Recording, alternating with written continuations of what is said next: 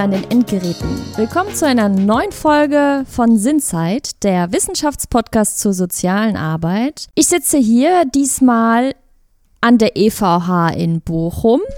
Mein Name ist Marina Buch und mir gegenüber sitzt mein werter Kollege Jens Koller. Hallo Marina. Wir sind heute zusammen, um die dritte Folge zu unserem Themenblock prägend für das ganze Leben, Einschnitt und Chancen im Kinder- und Jugendalter zu bestreiten, wollte ich schon sagen, eigentlich eher besprechen, zu diskutieren. Und heute sprechen wir, Jens, über ein Thema, das ja, uns beide auf jeden Fall interessiert und ähm, es auch unterschiedliche Ansichten hier gibt, und zwar über SystemsprengerInnen in der Kinder- und Jugendarbeit mit der Frage zu viel Sprengkraft oder zu wenig Flexibilität. Und vielleicht ihr hier erstmal vorweg. Ich denke, liebe HörerInnen, euch sagt der Begriff Systemsprenger etwas, vor allen Dingen, wenn ihr den Film Systemsprenger aus 2019 angeschaut habt von der Regisseurin Nora Finkscheid mit einer sehr grandiosen Helena Zengler als Benny, der Hauptperson in dem Film.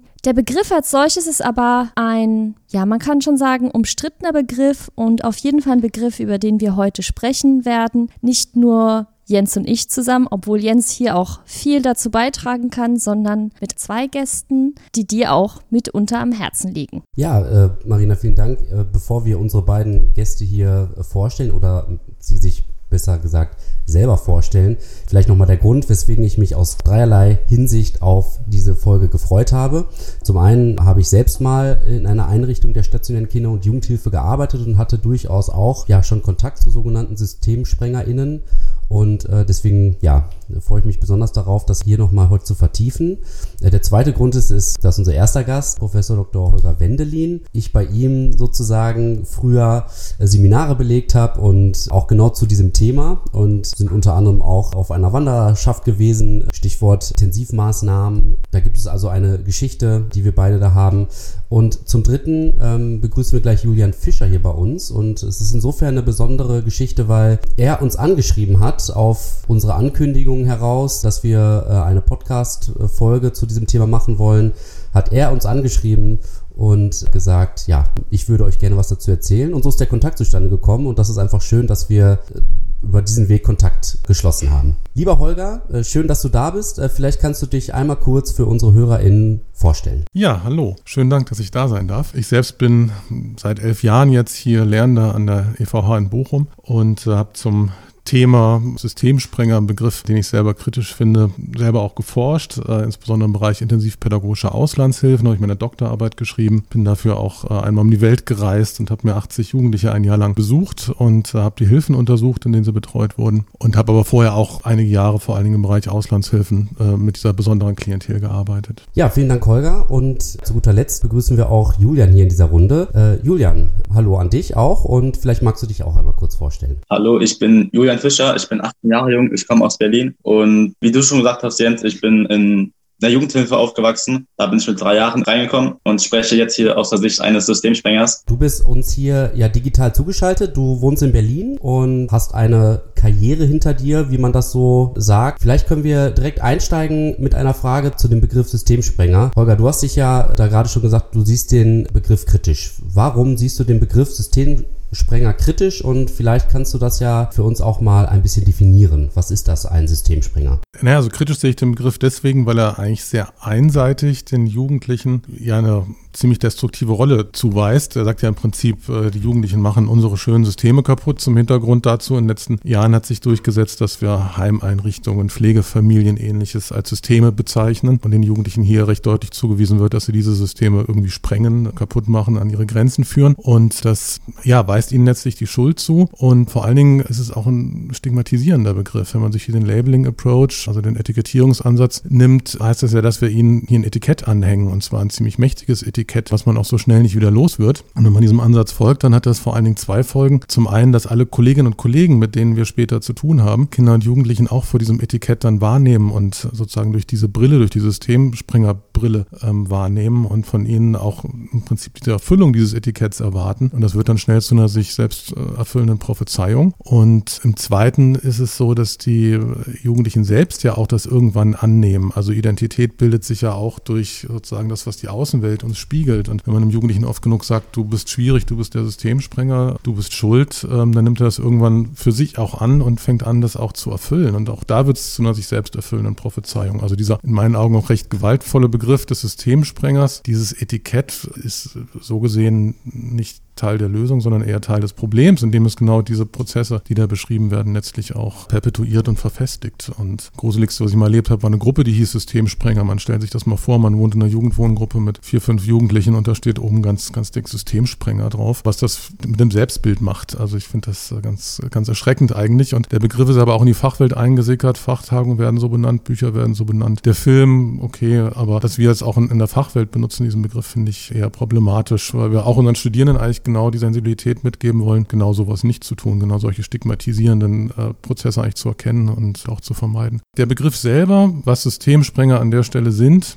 oder was er beschreibt, ich würde eher sagen, schwer erreichbare Jugendliche, das zeigt uns so ein bisschen dass wir auch ein Problem haben, sie zu erreichen, also dass wir auch möglicherweise einen Mangel in unserem Angebot haben. Letztlich, ja, den ganz typischen Jugendlichen in diesem Segment gibt es eigentlich nicht wirklich. Was man oft findet, was oft der Fall ist, ist, dass es Kinder und Jugendliche sind, die sehr früh äh, mit Kinder- und Jugendhilfe in Kontakt gekommen sind, zum Teil schon in Familien reingeboren sind und dann in Hilfen kommen, in stationäre Hilfen kommen, die dann nach einer gewissen Zeit nicht weiter gelingen und scheitern und dann eine Weitergabe an eine andere Hilfe passiert und möglicherweise dann wieder eine Krise kommt und äh, die Krisen dann immer kürzer werden und die Abgaben auch immer kürzer werden und dann so eine Jugendhilfekarriere im Prinzip entsteht, an deren Ende man dann Jugendliche hat, die eigentlich vielleicht auch vollkommen zu Recht und auch sehr gut nachvollziehbar sagen, das, was ihr dann mit mir macht und das Angebot, was ihr mir macht, da kann ich mich gar nicht mehr drauf einlassen, will es auch nicht und muss mich selbst schützen und deswegen, ja, bin ich im Prinzip durch eure Hilfen nicht mehr erreichbar. Das äh, intensiviert sich dann und dramatisiert sich auch und äh, dann hat man Jugendliche, wo alle dann auch hilflos sind und keiner so richtig weiß, wie, wie soll man mit ihnen umgehen. Ich fasse das jetzt jetzt so für mich auch nochmal zusammen, auch einerseits, dass diese Zuschreibung ja so eine Art destruktives Etikett sein kann, dadurch auch eine selbsterfüllende Prophezeiung resultieren kann und dass der Begriff unter anderem auch viel mit dem Selbstbewusstsein der Kinder und Jugendlichen machen kann, wenn man einfach immer wieder dieses Label über den Kopf schweben lässt, du bist ein Systemsprenger, du bist eine Systemsprengerin.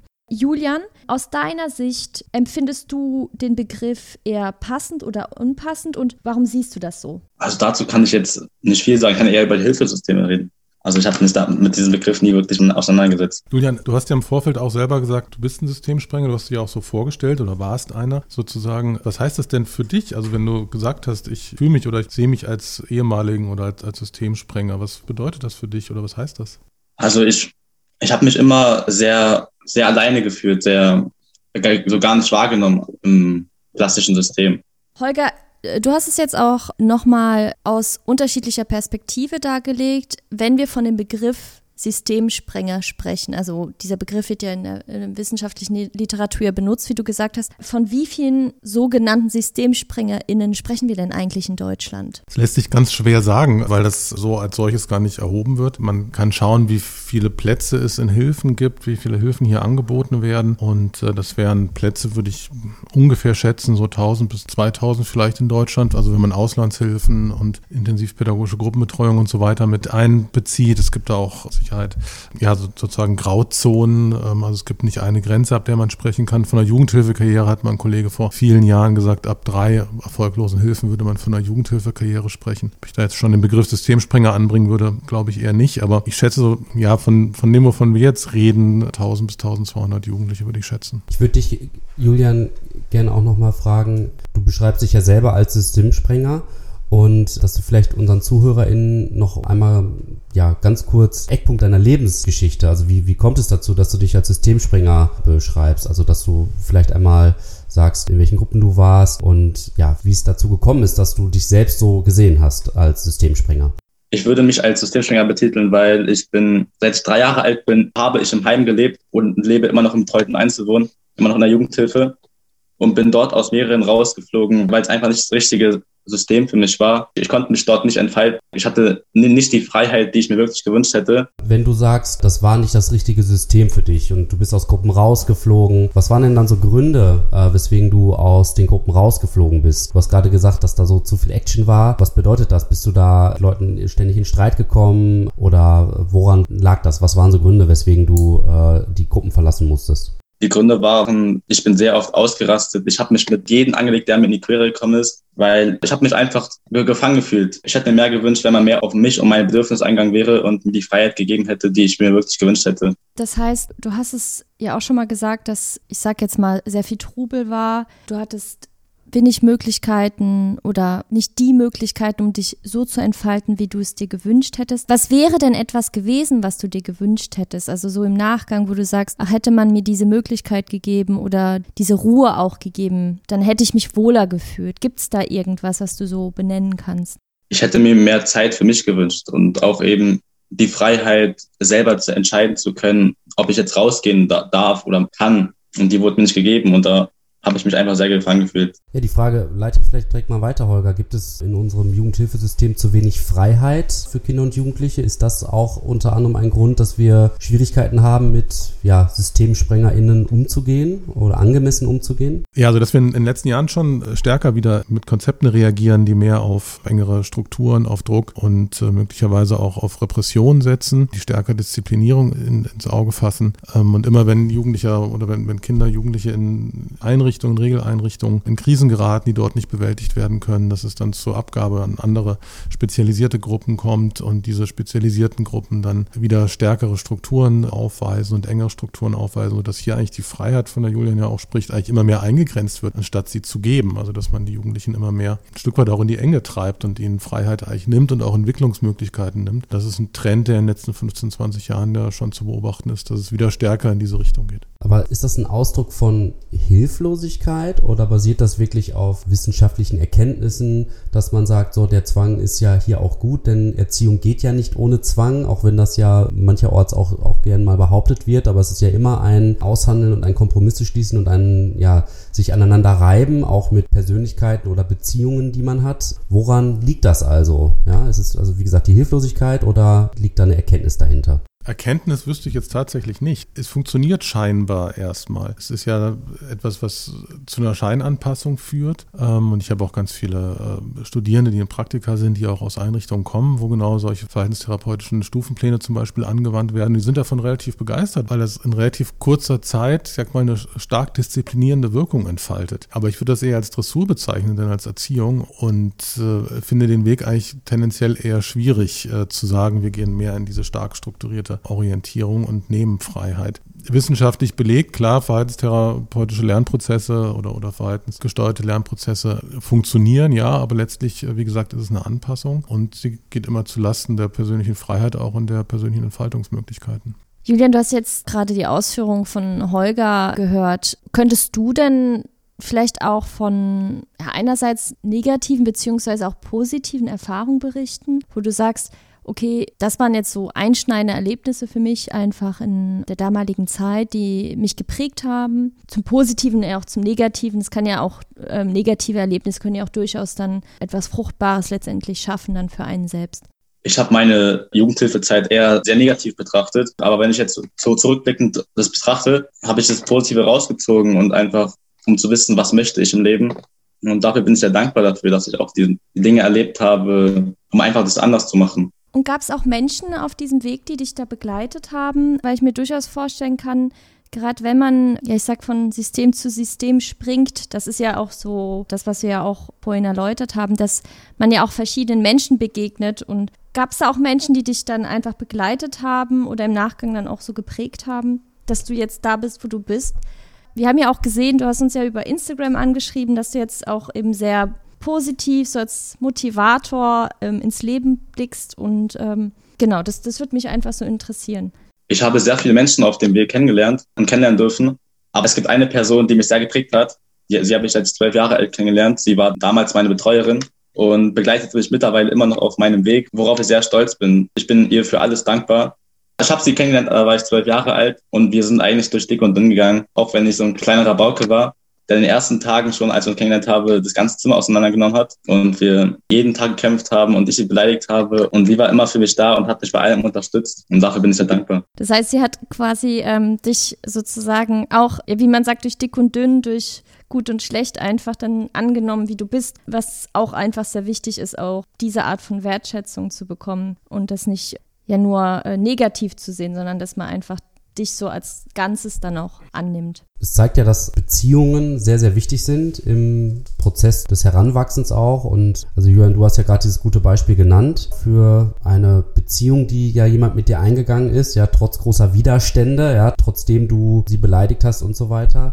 Also warum glaubst du, hat das sonst nicht geklappt? Also du hast ja auch noch andere Betreuerinnen und Betreuer kennengelernt hast. Warum haben die es nicht geschafft, so eine Beziehung zu dir einzugehen? Oder warum hast du es nicht geschafft? Das kann ich zurückblickend gar nicht sagen. Also äh, es hat von beiden Seiten hat miteinander nicht funktioniert. Also es war von beiden Seiten war das Interesse nicht da, eine Beziehung auf andere Ebene kennenzulernen, außer Sozialpädagoge und Klient. Holger, ist das ein typisches Problem im Jugendhilfesystem, dass jetzt gerade von Pädagoginnen und Pädagogen kein Wille oder keine Möglichkeit da ist, wirklich auf so Beziehungen einzugehen? Oder gibt es das System vielleicht gar nicht her? Also am Willen liegt es, glaube ich, eher nicht. Vielleicht eher manchmal zumindest daran, dass der Wille vielleicht zu stark ist, das zu tun. Denn wir haben ein System oder eine Jugendhilfelandschaft, die im Moment ja sehr ausdifferenziert ist, die sich sehr spezialisiert und immer weiter spezialisiert hat und was dann dazu führt, dass Jugendliche, die dann in einer Hilfe nicht nicht mehr zurechtkommen, aus welchem Grund auch immer, dass sie, wie gesagt, weitergegeben werden auch. Und dann auch immer eine Station später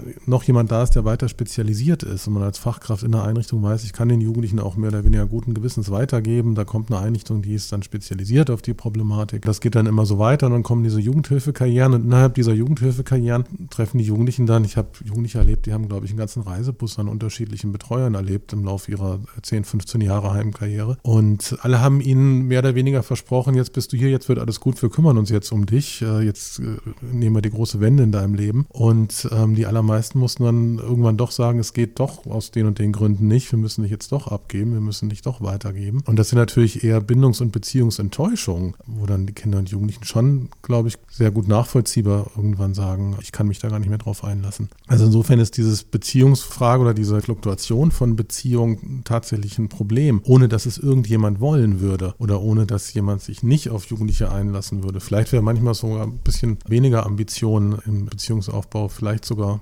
hilfreicher. Was mich hier tatsächlich auch nochmal interessieren würde, ist, welche Belastung denn eigentlich die Fachkräfte in diesen Einrichtungen ausgesetzt in Anführungsstrichen sind. Weil ich kann mir vorstellen, es gibt mit Sicherheit auch Situationen, wie für einen selbst dann auch schwierig sind oder wo man selbst an den Grenzen stößt was da so die Erfahrungen sind. Gerne auch die Frage an dich dann auch, Jens, weil du ja selbst auch Erfahrungen sammeln konntest, ob dann auch so Momente waren, wo man dann dachte, es geht nicht, versuch's ja, aber es klappt einfach nicht oder aus Zeitgründen klappen gewisse Dinge nicht, die ich eigentlich anstoßen möchte.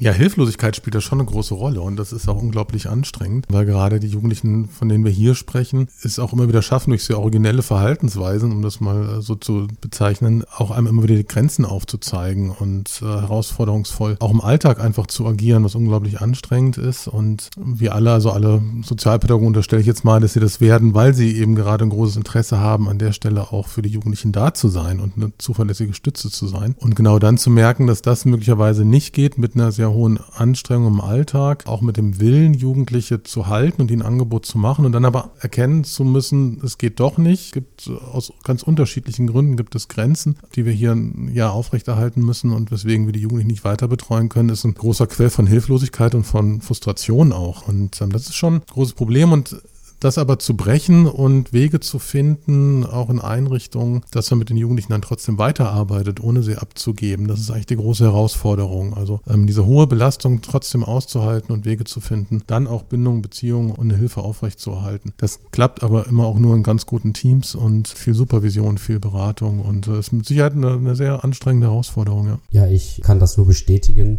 Du hast den Faktor Zeit ja gerade angesprochen, Marina. Das war sicherlich äh, etwas, was immer und immer wieder äh, zu kurz äh, kam, äh, Zeit, sich eben ausgiebig mit den Jugendlichen und Kindern zu beschäftigen, ihnen zuzuhören und zu verstehen. Es gab mal jemanden, ein Zitat, äh, wer versteht, der kann zaubern, ja, und das trifft es da, glaube ich, auch ganz gut in vielerlei Hinsicht. Und das hat sicherlich auch was mit den Voraussetzungen zu tun, die Sozialarbeitende eben dann in den Einrichtungen haben. Ja, also man kann sich das vielleicht, dass sich die Zuhörerinnen das auch mal vorstellen können. Also es gibt ja verschiedene Arten von Wohngruppen. Holger, du hast es gerade gesagt, es gibt spezialisierte Wohngruppen, aber so eine Regelwohngruppe, so heißt das ja, hat dann jetzt mal als Beispiel sieben Kinder und oder Jugendliche, äh, die dort wohnen. Dann gibt es auch noch die sogenannten Inobhutnahmeplätze, also Schlafplätze, die freigehalten werden müssen, falls es Inobhutnahmen gibt, also die Polizei ganz akut aus einer Familie wegen Selbst- oder Fremdgefährdung oder aus irgendwelchen anderen Gründen eben das Kind rausholen müssen. Dann kommt das in diese Gruppe und da sind wir jetzt wieder bei dem Wort System, ja. Äh, jeder kennt es aus der eigenen Familie. Auch das ist ein System, was irgendwie funktioniert, was sich aufeinander eingespielt hat. Und sobald dort eine Veränderung in dieses System reinkommt, dann muss das wieder sich neu ausgleichen. Ja, und wenn das zu sehr aus der Balance kommt, weil da jemand reinkommt, der vielleicht nicht so gut zu den anderen Kindern passt, weil es Streitpotenzial gibt und so weiter, dann droht dieses System halt zu wanken, zu fallen, so zu sprengen. Das kann sich eben in ganz vielen verschiedenen Arten und Weisen ausprägen. Julian, mich würde auch nochmal interessieren, du hast gerade auch äh, gesagt, äh, du bist ausgerastet, du bist äh, da mit den Leuten aneinander geraten. Auch das ist ja, äh, kann man auf viele verschiedene Wege machen. Magst du vielleicht mal einfach eine äh, Geschichte erzählen, äh, dass die Leute eine Vorstellung davon haben, wie das ist, wenn du so ausgerastet bist und was danach passiert ist? Gibt es da vielleicht eine bestimmte Situation, an die du dich besonders zurückerinnerst? Es war fast immer die gleiche Situation so. Es gab immer Ungereimheiten zwischen mir und dem Betreuer. Und da konnte man nie wirklich, also mich hat gestört, dass ich nie wirklich auf Augenhöhe reden konnte. Und dann bin ich mir ausgetickt. Also ich wollte immer das letzte Wort haben und ich war immer am Recht. Und dann bin ich ausgerastet, weil ich habe diese Zustimmung nie bekommen. Und dann wurde ich, also da erinnere ich mich gerade an eine Story, da gab es einen Betreuer, der hat mich im Zimmer eingesperrt. Und dann bin ich noch weiter ausgetickt, weil ich habe mich noch mehr gefangen gefühlt und erniedrigt, wo ich mir gewünscht hätte, einfach auch die Freiheit zu bekommen und rauszugehen, um Zeit für mich zu haben. Würdest du jetzt auch im Nachgang sagen, der Betreuer hat falsch gehandelt? Oder wenn man sich jetzt mal vorstellt, du würdest jetzt mit dem Julian von damals umgehen, ja? Wie würdest du reagieren? Also ich finde, es, es gab von beiden Seiten, wir hätten besser reagieren können. Ich hätte mir eine Aussprache gewünscht zwischen dem Betreuer und mir am Ende. Also nach der Situation. Also quasi etwas, was so die Situation dann auch entschärft oder auflöst, dass man dann wieder auf dem normalen Level dann miteinander redet. Das gab es dann nicht in der Situation. Ja, die gab es leider nicht. War leider nicht vorhanden. Hm. Und Jens hat ja auch den Faktor Zeit angesprochen. Hast du das auch gemerkt, dass vielleicht auch für gewisse Dinge dann auch schlichtweg keine Zeit da war, wo du dir das auch gewünscht hättest, dass man sich dann mehr mit dir oder deinen Ideen beschäftigt? Hätte ich mir sehr gewünscht, ja. Also zum Beispiel, dass man gemeinsam auch rausgeht oder mir die Zeit gibt, rauszugehen, mal komplett. Ich bin ein Typ, der braucht immer seine Ruhe und dann auch wieder die Action. Aber ich hatte das Gefühl, ich hatte, es gab nur die Action und die Zeit wurde mir gar nicht gegeben für Ruhe, um über alles nachzudenken. Wenn du von Action redest, meinst du einfach, weil es sehr, sehr laut da auch war, dass du wenig Rückzugsmöglichkeiten hattest oder einfach, weil alles so straff geplant war am Tag, dass gar keine Möglichkeit war, einfach mal zu sagen, so jetzt ruhe ich mich einfach mal aus oder hab mal Zeit für mich. Was meinst du denn damit? Für mich gab es keine, also ich hatte mein Zimmer als Rückziehort aber ich habe es nie so gesehen, weil es kam immer ein Betreuer rein und wollte immer irgendwas. Oder auch andere Jugendliche, die einfach sehr laut waren. Und als ich meinem Betreuer gesagt habe, ich möchte rausgehen, um einfach auch die Ruhe für mich zu haben, da hat der Betreuer sich vor mir gestellt und hat gesagt, ich darf jetzt nicht aus. Das heißt, im Prinzip das, was du dir gewünscht hättest, dass es dann nicht ging, das ist ja dann auch nochmal zusätzlicher Stress für einen, wenn man eigentlich Ruhe haben möchte und dann das aber nicht möglich gemacht wird. Genau. Holger, ich würde dich auch gerne nochmal fragen, um nochmal auf die Situation für die PädagogInnen, die in diesem Bereich arbeiten, nochmal einzugehen. Vielleicht von dir auch nochmal, auch aufgrund deiner Arbeit, deiner Forschung, äh, die du gemacht hast. Was sind mal so ganz konkrete Dinge, die ähm, Voraussetzungen für die dort Arbeitenden verbessern kann? Also kann ja pauschal sagen, äh, das System braucht mehr Geld, mehr auszustatten, aber vielleicht von dir nochmal so ein ganz konkreter Hinweis, auch an Dingen, die sich auch vielleicht leichter umsetzen lassen. Supervision hast du ja gerade angesprochen. auch ein Äh, Gibt es noch weiteres, wo du sagst, das sind Punkte, die müssen definitiv verbessert werden? Ja, die Bedingungen in den jeweiligen Konzepten und in den äh, jeweiligen Einrichtungen sind ja schon sehr unterschiedlich. Und äh, insgesamt kann man schon sagen, dass natürlich die Forderung nach einer guten Besetzung, die viel Zeit und viel Möglichkeit auch für die pädagogische Arbeit lässt, dass das natürlich Grundlage ist und Standard ist und dass das äh, sicherlich mancherorts auch nicht so ist, wie man sich das gern wünschen würde. Ganz wichtig ist letztlich das Umfeld, in dem das Ganze passiert. Also was immer wieder zu beobachten ist, ist auch, dass gerade diese Drucksituation, die Stresssituation mit äh, Kindern und Jugendlichen, die besonders herausforderungsvoll agieren, dass das hier bestimmte Dynamiken entstehen lässt und Reaktionen und Überreaktionen. Wir sind auch alles nur Menschen, wir reagieren dann auch emotional und affektiv und so weiter. Und diese Reaktionen und äh, diesen Umgang aber dann auch immer kontrollieren zu können, um nicht sozusagen auch selber übergriffig zu werden oder selber sozusagen problematisch zu reagieren. So wie Julian eben gesagt hat, er hätte sich in der Situation gewünscht, dass er einfach mit dem Betreuer darüber gesprochen hätte. Und dass man da sozusagen Umfeld hat, sowohl ein kollegiales Umfeld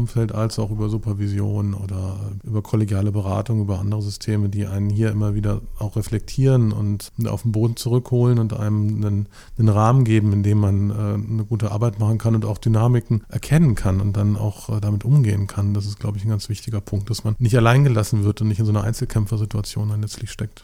Gehören da Schulen auch zu diesem Umfeld, von dem du gerade gesprochen hast? Ja, also in dem Moment, in dem die Jugendlichen aus der Einrichtung dann natürlich auch in Schulen gehen, gehören die mit dazu. Und das ist auch immer wieder ein Problem, dass Kinder und Jugendliche dann auch in Schulen scheitern und dort auch anecken und dort dann auch der Schule verwiesen werden und andere Probleme bekommen und dann die Lehrer mit ins Boot zu holen und das Lehrpersonal auch damit einzubinden, auch in diese kollegiale Beratung. Das ist sicherlich ganz wichtig, ja. Julian, kannst du uns hier Beispiele aus deiner Schulzeit nennen, die das eigentlich auch zeigen, was wir gerade auch gesagt haben oder das auch widerlegen? Ich hatte in meiner Schulzeit auch sehr, sehr viele Probleme, auch mit anderen Jugendlichen und mit Lehrkräften. Eigentlich ganz genauso wie in der Jugendhilfe. Ich habe mich angeeckt mit anderen Mitschülern. Ich habe mich da auch als Außenseiter gefühlt. So.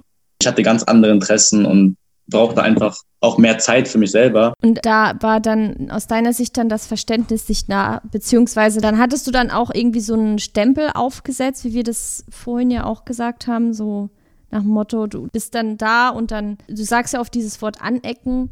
Was meinst du dann hier damit? Ja, ich habe mich gar nicht dazu gefühlt. Also an meinem ersten Tag in der Schule, ich wurde direkt nach ganz hinten rechts gesetzt. Also quasi so hinten rechts, damit er ganz weit weg ist vom vorderen Geschehen und der wird sowieso nicht zuhören. Ich, ich überspitze das ja. jetzt extra, Julian. So hattest du dann das Gefühl letztendlich. Ja. Du hast uns ja erzählt, Julian, im Vorgespräch, dass du deinen Abschluss nachgeholt hast. Wenn mich nicht alles täuscht, du hast es sozusagen auch für dich als Erfolgsgeschichte auch aufgezählt. Hat sich dann was geändert oder deine Einstellung oder hattest du dann Lehrkräfte, die dann anders waren? Ich habe meinen Schulabschluss gar nicht in einer normalen Schule nachgeholt, sondern in einem Schulsystem, wo weniger Leute dabei waren und die Lehrkräfte, das war eins zu eins, Lehrkraft und Schüler. Aber da kam ich auch nicht zurecht, weil ich wollte immer sehr selbstständig alles erreichen. Und dann habe ich mich auch mit der Schulleitung angeeckt, so. Da habe ich mein eigenes Ding gemacht und habe meinen Schulabschluss dann ganz alleine nachgeholt zu Hause. Da wurden mir die Aufgaben alle zugeschickt per E-Mail. Dann habe ich die selber für mich mit meinem Betreuer bearbeitet oder auch ganz alleine. Ich kam nie damit klar, wenn man mir gesagt hat, ich soll das und das machen. Ich wollte immer alles komplett selbstständig machen, bis wann ich es mache und wann und wie ich es mache. Da habe ich nie diese Möglichkeit gegeben. Weil die Lehrer haben immer gesagt, oder auch Betreuer, wenn man es auf Jugendhilfezeit zurückzieht, du hast eine Aufgabe und die muss bis dann und dann erfüllt werden. Und damit kam ich nie klar, weil ich wollte alles komplett selbstständig erreichen. Ich würde jetzt gerne nochmal so ein ja, anderes Thema anschneiden. Und das sind die Auslandsmaßnahmen, die es so gibt. Und Holger, vielleicht bevor wir da ganz konkret drauf zu sprechen kommen, würde ich dich gerne nochmal fragen, du hast ja erzählt, du hast im Zuge deiner Doktorarbeit hast du verschiedenste Länder besucht und dir dort die Situation derjenigen angeschaut, die als SystemsprengerInnen gelten. Hast du irgendwelche Erkenntnisse mitgebracht, vielleicht, wo du gesagt hast, ja, oh, das läuft da aber besonders gut oder ja, gibt es vielleicht ein paar Highlights, die man da vielleicht mal beschreiben kann? Also was mir aufgefallen ist, ist, dass Auslandshilfen es relativ oft sehr gut schaffen, Jugendlichen eigentlich äh, Freiheit oder, oder freie Entwicklungsräume zur Verfügung zu stellen. Das, was Hilfen in Deutschland oft gar nicht mehr so richtig schaffen. Ähm, wir hatten vorhin vorhin schon gesagt, dass in Deutschland viele Hilfen eher engere Strukturen entstehen lassen und äh, immer enger und immer ähm, zwingender auch werden. Und Auslandshilfen, auch wenn sie im ersten Moment auch was Zwingendes haben, man kommt als Jugendlicher ja ähm, jetzt im besten Fall vielleicht noch nach Spanien, vielleicht aber auch äh, nach Russland oder Polen, wo man die Sprache auch gar nicht spricht, wo man auch die eigene Kultur sehr stark hinter sich gelassen hat. Und das ist schon auch erstmal ein Moment der Hilflosigkeit. Aber dann in den Ländern selber entstehen eigentlich nochmal Freiräume und Entwicklungsräume, die es so in Hilfen in Deutschland oft nicht mehr wirklich wirklich gibt. Also das ist schon ein deutlicher Unterschied, dass die Hilfen im Ausland in der Regel sehr viel freier sind als äh, viele Hilfen im Inland. Mich würde hier interessieren,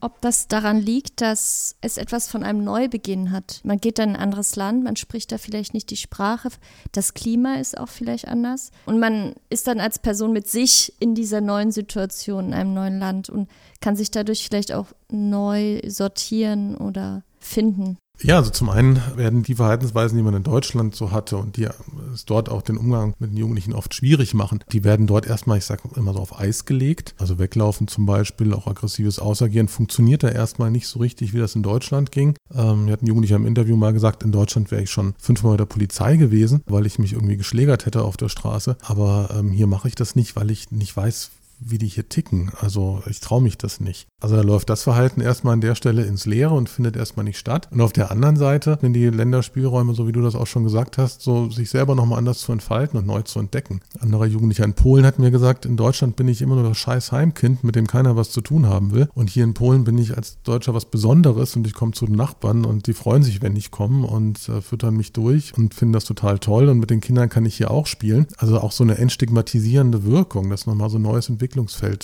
sich eröffnet. Das ist schon so, ja. Du hast es jetzt nochmal anhand eines Beispiels jetzt in Polen erläutert. Gibt es denn hier auch internationale Zusammenarbeiten? Also Sibirien wurde ja auch genannt und Spanien, wo man dann gemeinsam sich über pädagogische Ansätze dann auch austauscht? Oder wie läuft das ab? Ich kann mir das, glaube ich, gar nicht so vorstellen, wie man in diese Länder dann überhaupt kommt, also wie dieser Prozess eigentlich funktioniert. Also die übergeordnete fachliche Zusammenarbeit wäre wünschenswert, lässt aber oft eher zu wünschen übrig. Letztlich ist es so, dass es Träger sind, die von Deutschland aus in der Regel in den Ländern arbeiten und dort dann auch mit Betreuern arbeiten. Teilweise in manchen Ländern bestehen dann Kontakte zu den Behörden vor Ort oder auch zu Trägern vor Ort. In der Regel ist das dann aber doch eine Sache, die relativ stark von Deutschland aus gesteuert wird, auch fachlich. Dass da wirklich jetzt so ein spanisches oder portugiesisches oder polnisches sozusagen Andocken an dortige Institutionen stattfindet, ist soweit wie es notwendig ist schon, aber ähm, ansonsten jetzt, dass das fachlich sozusagen ineinander übergeht, ist eher nicht der Fall.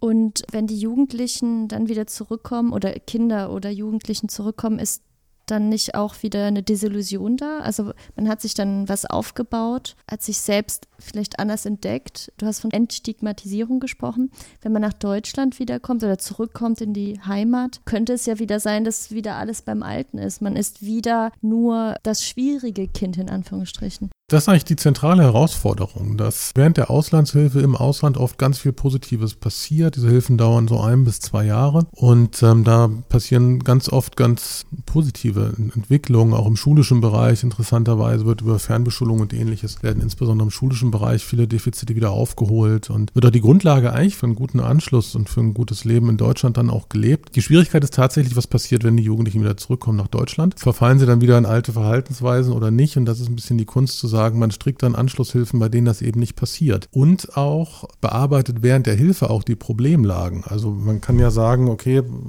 wir sind jetzt von Deutschland weg, wir haben eine große Distanz. Die Problemfelder in Deutschland sind aus dem Blickfeld, sind auf Eis gelegt und das ist auch gut so, das lassen wir jetzt so. Und wenn man dann nach zwei Jahren wieder zurückkommt, dann sind die aber immer noch da und die tauen dann sozusagen wieder auf. Dann hat man auch ein Problem. Das heißt, man muss das dann auch bearbeiten. Also man muss auch während dieser Auslandshilfe muss man dann die Konfliktfelder in Deutschland auch so weit bearbeiten und mit in Angriff nehmen, dass die sich sozusagen auch mitentwickeln und dann anschließende Anschlusshilfe entwickeln und eine Perspektive bieten, die eben nicht wieder in die alten Kontexte führt und die nicht wieder die alten Verlockungen und die alten Reize bietet, die dann möglicherweise auch zu stark sind, um ihnen noch zu widerstehen. Also das ist eine der zentralen Herausforderungen und in aller Regel wird das auch so erkannt und, und spielt auch eine entsprechend große Rolle. Also Übergänge gestalten, das ist ja, äh, vielleicht kann man hier so mitnehmen, äh, ist ganz wichtig.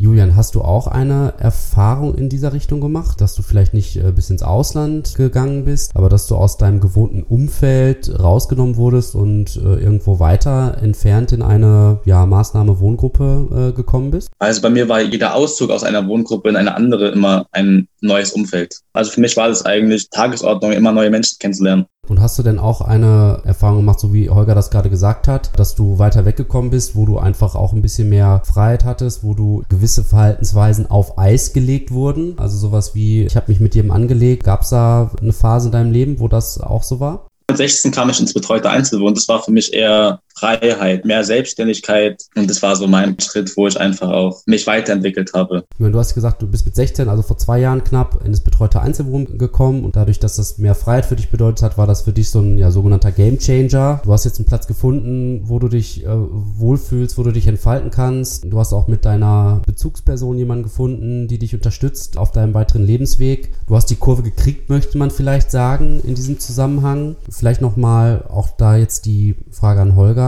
Was sind so typische auch weitere Verläufe, wenn man irgendwann erwachsen ist und aus so einem Jugendhilfesystem rauswächst? Was sind so die Anzeichen, was so Systemspringer dann im späteren Verlauf, woran sie noch arbeiten müssen? Das ist eine ganz schwierige Frage. In der Kinder- und Jugendhilfeforschung ist das noch ein relativ braches Feld. Wie geht das anschließend weiter tatsächlich? Also nicht die nächsten ein, zwei Jahre, sondern vielleicht fünf, sechs, sieben, acht oder zehn Jahre. Ganz entscheidend ist natürlich, ob es irgendwie gelingt, über Schulabschluss, über Berufsausbildung in so ein, drückst mal spießig aus, in bürgerliches Leben in irgendeiner Art und Weise zu kommen und äh, da anschlussfähig zu werden. Ansonsten sind die Prognosen nicht immer ganz rosig und ganz positiv. Wir merken auch, dass man auf die Jugendlichen, bei denen es dann eben nicht gut funktioniert, die dann auf der Straße landen, die in anderen Kontexten dann mehr oder weniger verschwinden, auch dass man die auch bei Erhebungen und bei Nachforschungen dann oft nicht mehr erreicht. Also von daher gibt es da keine wirklich zuverlässigen Aussagen dazu, wie das dann weitergeht. Aber wir haben leider, fürchte ich, noch relativ viele Jugendliche, die wir aus dem System entlassen, ohne dass sie wirklich gut gerüstet sind für das, was dann danach kommt. Da müssen wir, glaube ich, noch besser werden, ja. Was mir wichtig wäre äh, zu dem Thema noch, ist, dass, glaube ich, immer eine wichtige Angelegenheit ist zu schauen, was wir selber als, als Hilfesystem und als Professionelle eigentlich für einen Anteil haben daran, dass sich solche Lebenswege und Lebensbiografien auch dramatisieren und zuspitzen. Und ich glaube, das ist ein ganz wesentlicher Punkt, dass wir ein System haben, was durch eine hohe Differenzierung und Spezialisierung Lebensläufe letztlich fragmentiert und diese Abschiebung und diese Hilfekarrieren immer weiter perpetuiert. Da würde ich mir wünschen, dass wir besser werden und es schaffen, Jugendliche länger mit auszuhalten und ihnen auch eine Perspektive zu bieten, wie sie längerfristig auch in Hilfen bleiben können, um nicht diese Zuspitzung erst zu produzieren innerhalb der Jugendhilfe. Da haben wir einen ganz wesentlichen Anteil und zum anderen, denke ich, sollten wir versuchen, Hilfen zu konzipieren, die weniger in Richtung Härte und Strenge und Disziplinierung gehen äh, und, und stärkere Strukturierung, sondern wieder stärker in Richtung freiheitliche Hilfen. Lieber Julian, wir kommen jetzt auch hier langsam zu einem Ende. Und ich würde dich gerne einfach nochmal fragen, gibt es irgendwas, was du ja anderen Kindern und Jugendlichen vielleicht mitgeben möchtest? Vielleicht auch etwas, was du angehenden oder gerade schon in dem Bereich arbeitenden BetreuerInnen mitgeben möchtest, was die Situation vielleicht verbessern könnte? Ich möchte anderen Kindern und Jugendlichen weitergeben, finde einfach deine Leidenschaft und mach einfach irgendwas, was dir gefällt. Also mich hat sehr aus dieser Zeit mitgenommen, der Sport hat mich sehr inspiriert. Fitness, der Kraftsport hat mir einfach noch ganz andere Möglichkeiten aufgezeigt. Ich habe ein ganz anderes Umfeld kreiert mit Menschen, die da sind, wo ich hin möchte, auch Menschen, mit denen ich gerne Zeit verbringe. Und die gab es für mich nie in der, in der Einrichtung. Da habe ich mir einfach ein anderes Umfeld gesucht. Und das hat mich einfach, hat mir einen ganz anderen Weg aufgezeigt. Julian, das ist tatsächlich eine ganz wunderbare Überleitung zu unserer nächsten Frage. Du hast von Inspiration gesprochen und von Menschen, die du dir quasi ausgesucht hast und die dir gut tun. Unsere letzte Frage im Podcast dreht sich um den persönlichen Lieblingsmenschen. Und da, Holger und Julian, die Frage an euch. Was ist denn für euch euer persönlicher Lieblingsmensch? Das kann eine Person sein, die fiktiv ist, eine Person aus der Forschung sein. Es kann aber auch ein Schauspieler, eine Schauspielerin sein. Ganz egal, eine Person, die ihr gerne unseren Hörerinnen ans Herz legen möchtet. Ja, mir fällt es tatsächlich schwer, außerhalb meiner Frau jetzt sozusagen irgendwie einen Lieblingsmenschen zu betiteln. Ähm, es darf auch deine zum, Frau sein. dieses ohnehin. Ähm, aber zum speziell zum Thema des Podcastes fällt mir der kanadische Soziologe Irving Goffman immer wieder ein, der schon in 60er, 70er Jahren geforscht hat zum Thema totale Institutionen. Also wie gehen wir eigentlich mit Menschen in großen Anstalten um, die anstaltsförmig organisiert sind und was hat das alles für problematische Folgen und aber auch mit Stigma, Stigmatisierung und mit dem Umgang mit Stigmatisierung, Umgang mit beschädigter Identität, wie er das nennt. Und ich stoße immer wieder auf ihn und komme immer wieder darauf zurück, dass bei diesem Thema, das so als Hintergrundwissen äh, für mich immer wieder auch bereichernd und faszinierend ist. Er wäre jemand, den ich da so benennen würde, ja. Und du, Julian? Oh, das ist schwierig. Wen erwähne ich jetzt? Es gibt einige Leute, die mich sehr inspiriert haben in, in der Zeit. Also mich hat sehr inspiriert Christian Bischoff. Er ist Bewusstheitscoach und macht auch Podcasts und schreibt Bücher. Und das ist eine Person, die hat mich sehr inspiriert, besonders im letzten halben Jahr. einfach in meine Bewusstheit reinzugehen und in meine Klarheit, was, was möchte ich im Leben. Vielen Dank, ihr beiden. Alle Informationen auch zu den beiden Lieblingsmenschen, aber auch zu anderen Themen hier im Podcast findet ihr wie immer in der Podcast-Beschreibung. Genau, und äh, du hast es ja schon gesagt, wir sind jetzt am Ende anbelangt. Ja, ich schaue raus, es regnet, aber nichtsdestotrotz fand ich, war das jetzt eine schöne Folge, beziehungsweise auch eine lehrreiche Folge.